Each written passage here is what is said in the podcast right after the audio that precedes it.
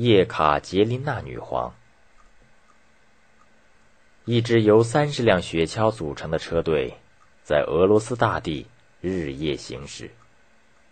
车队中，一位不到二十岁的姑娘身裹厚厚的皮大衣，看着车外被白雪覆盖的田地森林，心中暗暗吃惊俄罗斯土地的辽阔。她是普鲁士的公主索菲亚。因许配给俄国大公彼得乌尔里希为妻，正赶赴莫斯科。她的行装只有两三条裙子、一些衬衣、一打袜子和手绢。这是一七四四年二月里一个寒意重重的日子。当时，俄国执政的叶利萨维塔女皇专横跋扈，却是彼得大帝的女儿。耶利萨维塔准备把皇位传给自己的外甥彼得乌尔里希大公，索菲亚今后就是皇后了。索菲亚是个德国人，没有任何俄国贵族的势力可以依靠，这门亲事是福还是祸？索菲亚为此冥思苦想。进了俄国皇宫。成天在叶利萨维塔挑剔、苛刻目光的监视下，丈夫彼得大公又只顾玩木偶兵与情妇鬼混。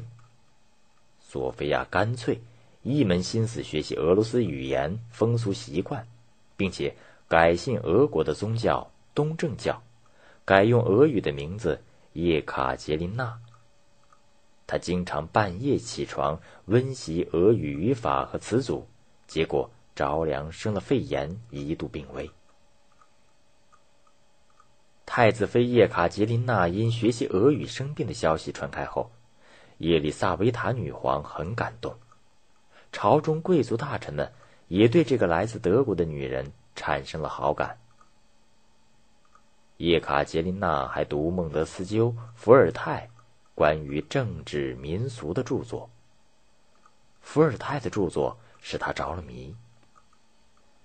他又与宫中一些老年贵族妇女交谈，不但提高了俄语水平，也了解了俄国宫廷的历史和许多秘闻。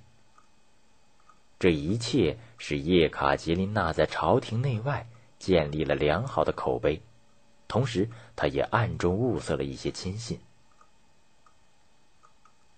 叶利萨维塔病重去世，大公彼得成为新沙皇彼得三世。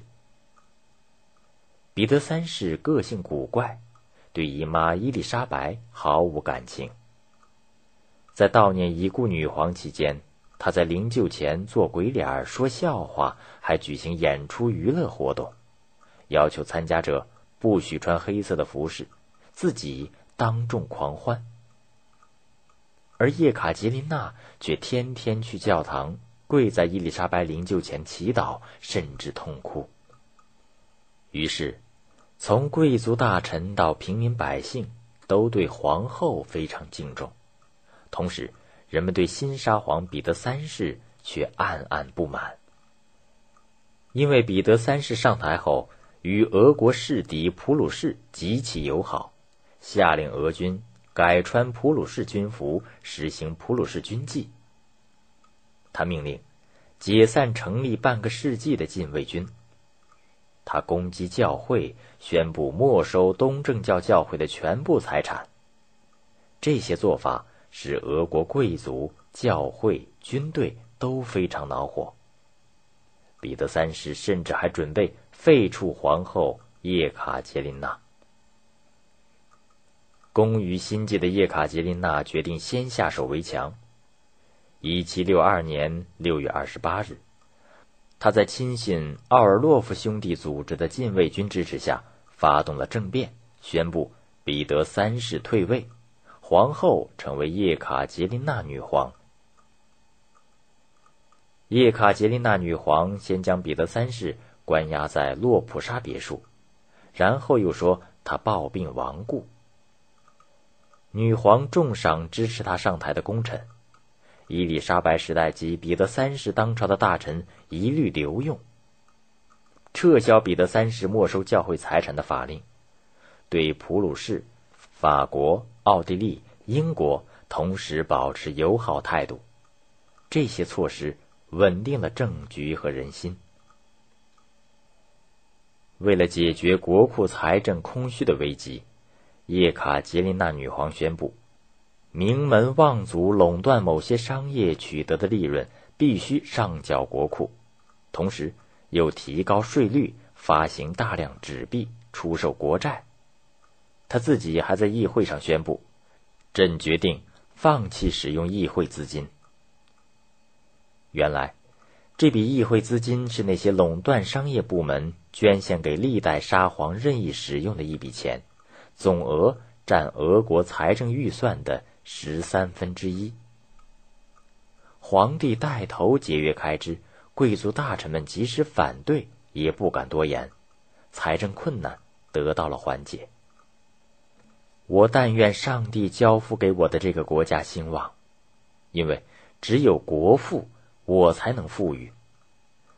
沟通里海和黑海的联系，再打通他们与北方各海的联系，扩展与中国和东印度诸岛的贸易，我的俄罗斯就能强大的超过欧亚任何国家。夜晚九时，叶卡捷琳娜女皇写完这些表示她施政方针的文字后，在宫中疲倦的放下笔。他从早晨五点起就连着审批公文，连吃饭都没好好休息一下。他就是这样度过自己的执政初期。一天，天花袭击俄国，叶卡捷琳娜决定引进疫苗接种，抵御天花。俄国民众却根本不信这方法。这天，英国著名的疫苗接种专家。应女皇邀请，来到圣彼得堡。叶卡捷琳娜女皇说：“由自己亲自试一试疫苗。”当英国专家用手术刀在叶卡捷琳娜胳膊上划了一下时，整个宫廷都激动万分。整整九天，宫廷内外都为女皇陛下祈祷。那个英国江湖骗子，要是因此让我们陛下毁了容。他和他的子孙将永远被诅咒。不少人怒气冲天的骂着。但是，一天天过去了，女皇安然无恙。人们被事实所折服，疫苗便推广开了。科学技术知识也逐渐在俄国得到了进一步传播。弃婴收容所、助产士学校、医院。和贵族女子学校陆续在俄罗斯出现。叶卡捷琳娜与伏尔泰通信长达十五年，与狄德罗谈论教育、文化问题，以开明君主的形象出现。俄国广大农奴却仍在地主压迫剥削下痛苦的生活着。一七六七年，叶卡捷琳娜女皇颁布一条法令。凡是未经主人许可而向女皇递送诉状者，呈递人与诉状起诉人皆将被鞭打，并流放他乡，终身服苦役。他又将大量土地和农奴赏赐给他的不少宠臣。俄国贫富悬殊、民不聊生的局面激起了多次农民起义，叶卡捷琳娜不得不出动重兵。他甚至让身经百战的著名元帅苏沃洛夫带兵，残酷地镇压了普加乔夫起义。控制俄国政局后，叶卡捷琳娜女皇发动了六次侵略战争，与普鲁士、奥地利瓜分了波兰，战胜土耳其，建立了黑海舰队，打通了自彼得大帝以来俄国一直想取得的黑海出海口，将克里米亚。收入俄国版图，与瑞典作战，确保了俄国在波罗的海的地位。俄罗斯的领土大大扩展了。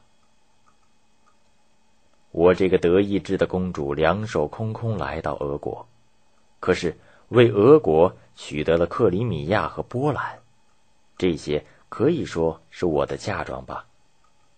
叶卡捷琳娜女皇得意洋洋的这样夸耀自己。一位沙俄外交官却评论道：“我们不得不承认，叶卡捷琳娜女皇在执行自己的计划时所采用的方法，远离了正直与诚实的品德，而这些品德是各国应保持的、始终不渝的政治准则。”